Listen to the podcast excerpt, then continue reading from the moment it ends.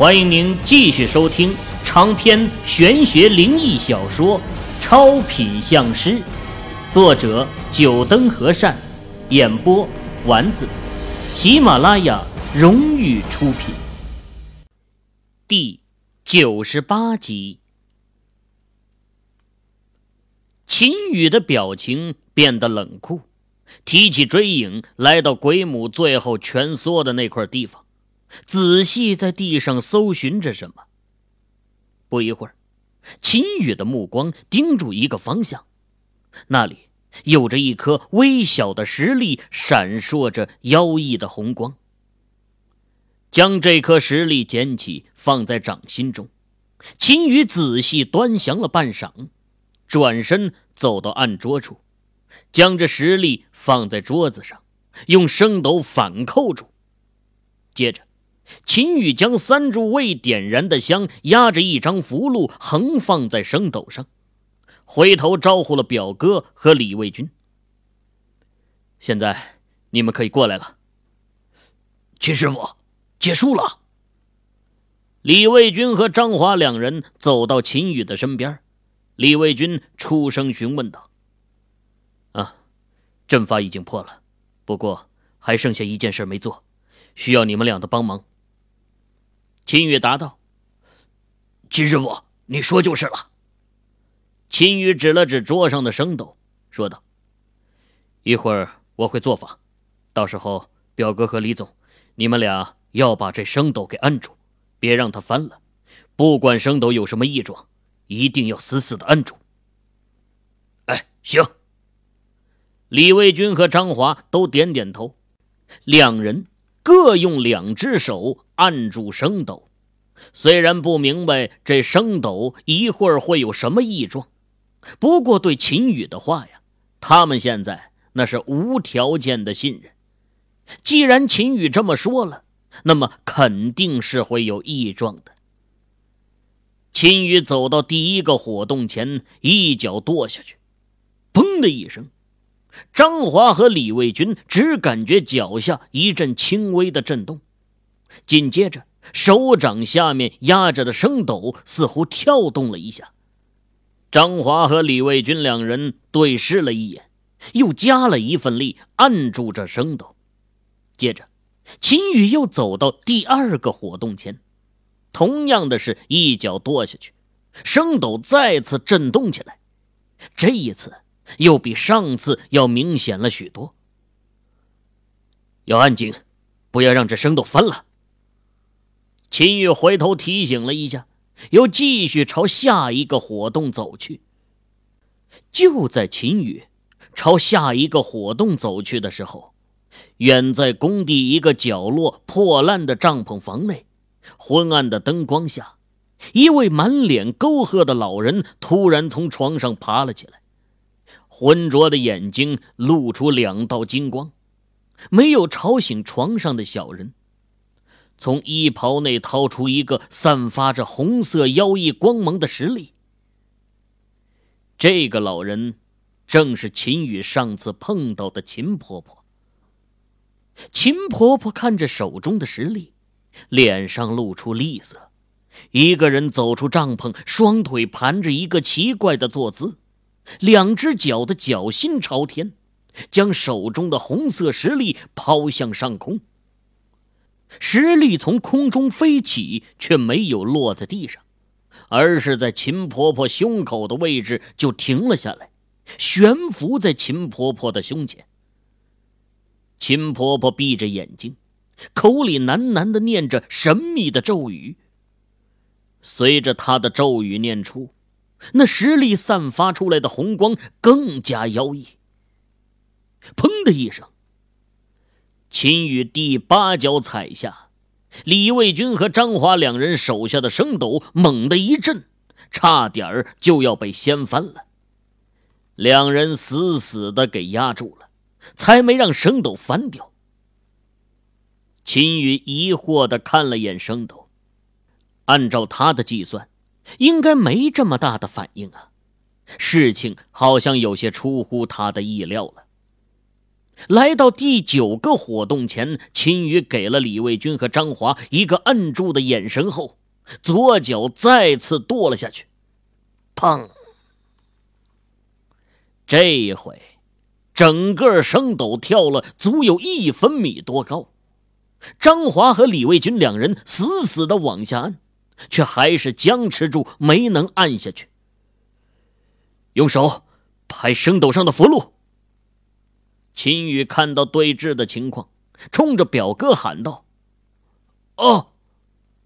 听到秦宇的话，张华一手举起，狠狠的朝着升斗中间的符箓拍了下去。砰的一声，升斗瞬间又落了下去。张华和李卫军两人这才松了一口气呀。而远在工地另外一角的秦婆婆，此刻嘴角上却是溢出了一缕血丝，脸上的沟壑更深了几分。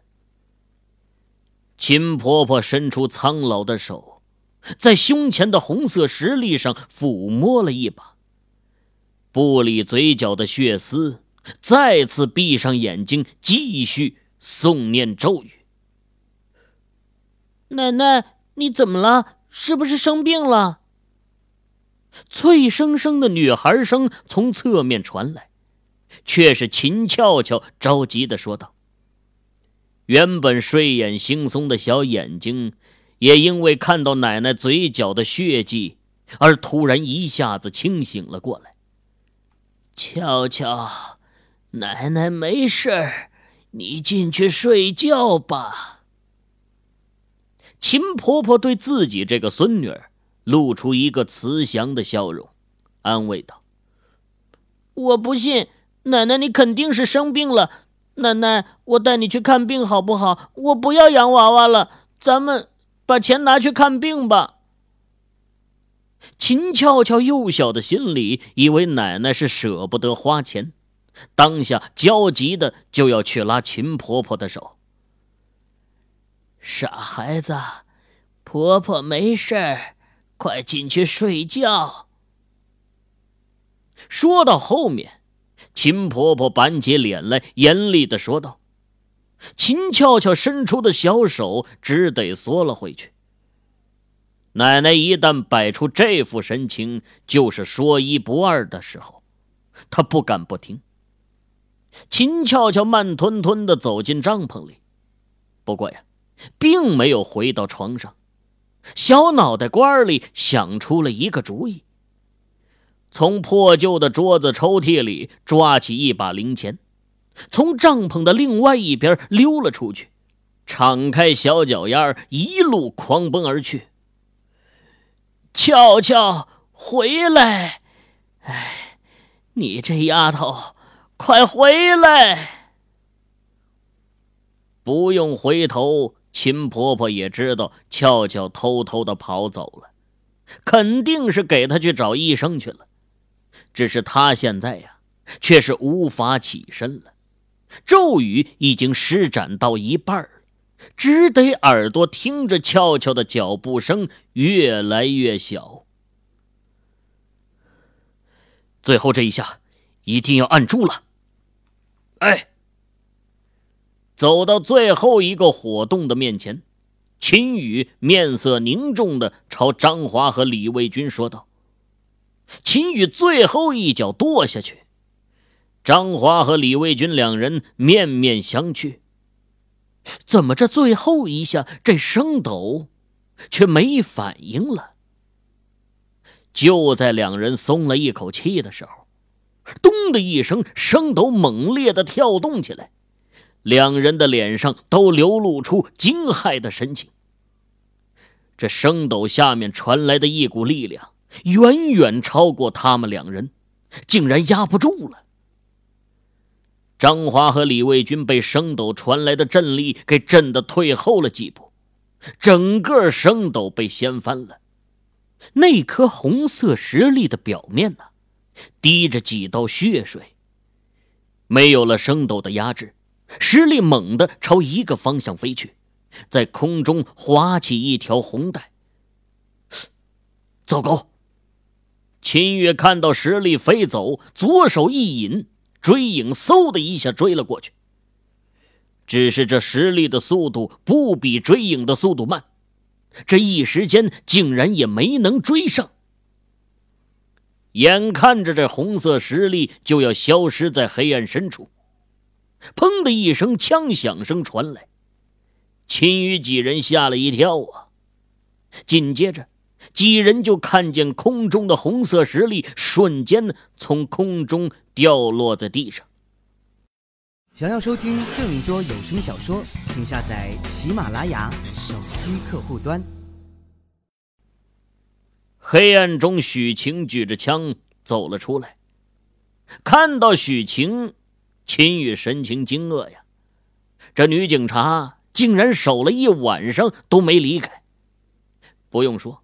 先前的一切自然都被他看到了，而枪声响起的一刹那，秦婆婆一口鲜血喷出，胸前悬浮的那颗红色石粒瞬间暗淡下来，最后掉落在地上。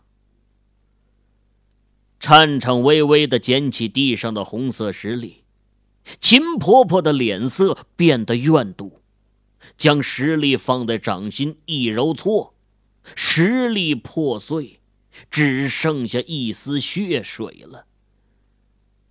唉，悄悄，悄悄。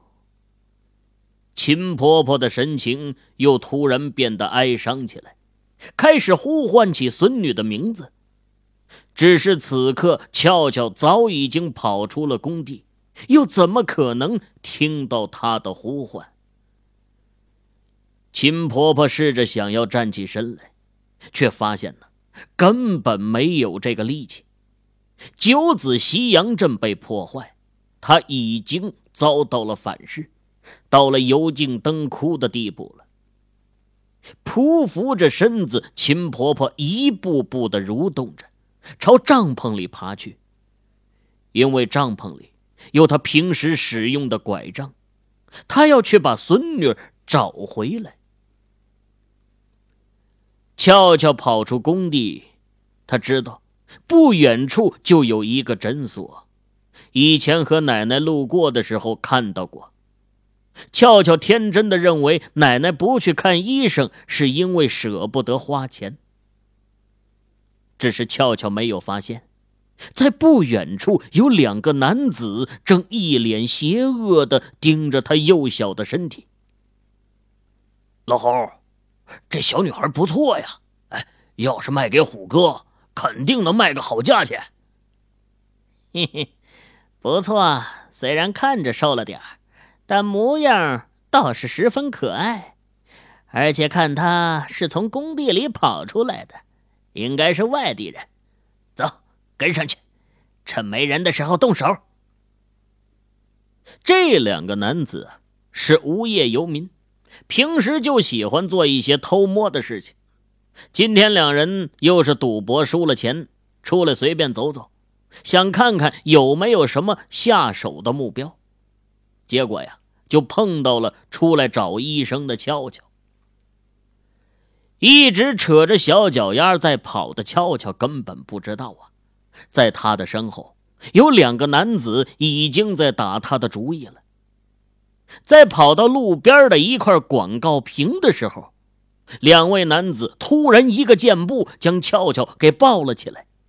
借着广告屏的掩护，男子用手捂住了俏俏的鼻子和嘴巴。不一会儿，俏俏就因为缺氧昏迷了过去。快点走！弄昏了俏俏的男子将俏俏抱在手上，招呼了另外一个男子一声，两人迅速的窜进了一条小巷内，七拐八绕的离开了。咦，这是什么？秦宇来到石粒掉落的地方，捡起那碎裂开了的石粒，却发现这石粒内部竟然有四滴精血。一股浓郁的生命气息迎面扑来。这是秦宇神色震惊啊！这四滴精血凝结而不化，犹如血珠子一般。蓦然，秦羽的脑海中划过一道灵光：九星封魂。表哥，告诉我，上次咱们碰到的那个秦婆婆住在哪儿？秦宇起身，冲着张华喊道：“呃，秦婆婆就在工地的那个角上，住在一间帐篷内。”张华被秦宇这突然的喊话给吓了一跳，随即反应过来，想了一下，指了指右边：“走，快去秦婆婆那儿。”秦宇看到张华的手势，二话不说，就朝右边跑去。张华和李卫军两人面面相觑，最后啊，也跟着跑了过去。剩下许晴一个人，神情犹豫了一下，最后也跟了上去。秦宇几人的脚步声不轻，在离帐篷还有十米远的时候，秦婆婆便听到了。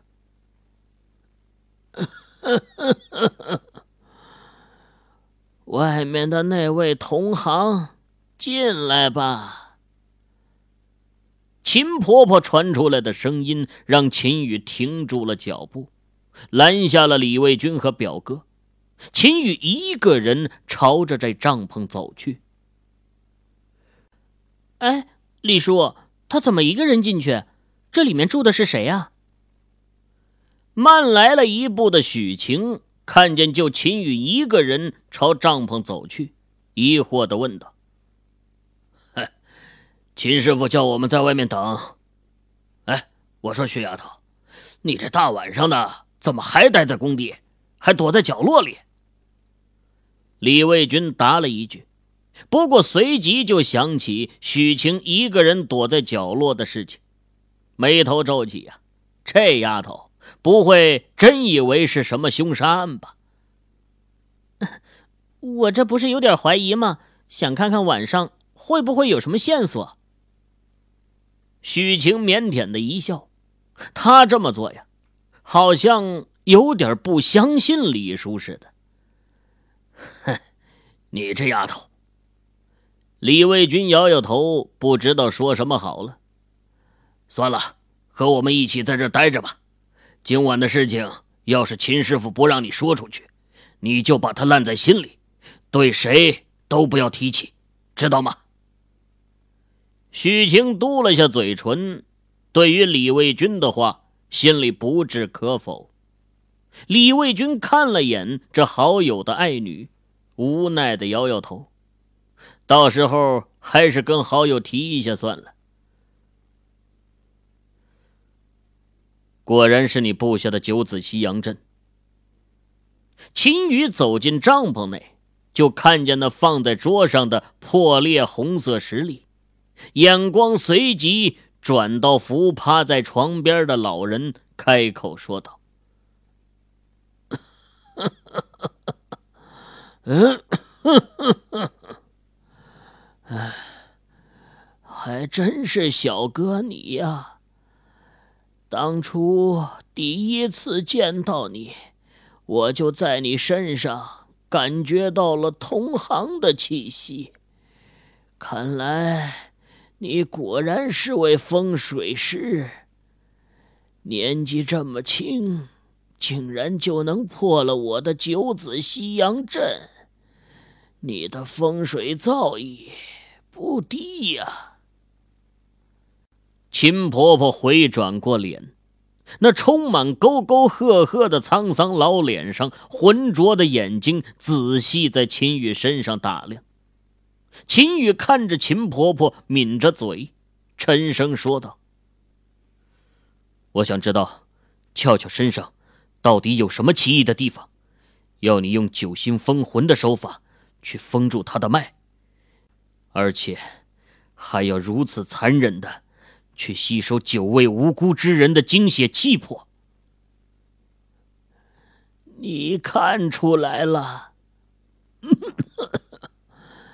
也是。那天俏俏挽起手袖，应该是被你看到了。我还是阻止晚了一步啊！你这个年纪，风水造诣能有这么高？能不能告诉我你的师门来历呀？秦婆婆轻咳了几声，盯着秦羽，似乎想要先得到答案。秦羽沉吟了一下，开口说道：“南阳门人。”南阳的秦婆婆脸上的沟壑都皱在了一起，在他的记忆里啊，南阳似乎没有什么厉害的同行啊。秦羽自然是看出了秦婆婆的疑惑，当下又说了一句：“我的师门一向不和外界打交道，很少有人知道。”啊。原来是隐士门派，怪不得。秦婆婆深深的看了一眼秦羽，隐士门派他也听说过，这类门派呀，从来不跟外界有过多的接触，一是为了防止传承断绝，毕竟与外界接触的多了，难免会遭到一些权贵人物的暗算。尤其是在封建王朝年代，风水门派一直受到皇室的打压，要是不能为皇帝所用，就会遭受灭顶之灾。所以啊，有一些门派一直采取避世的态度，不和外界打交道。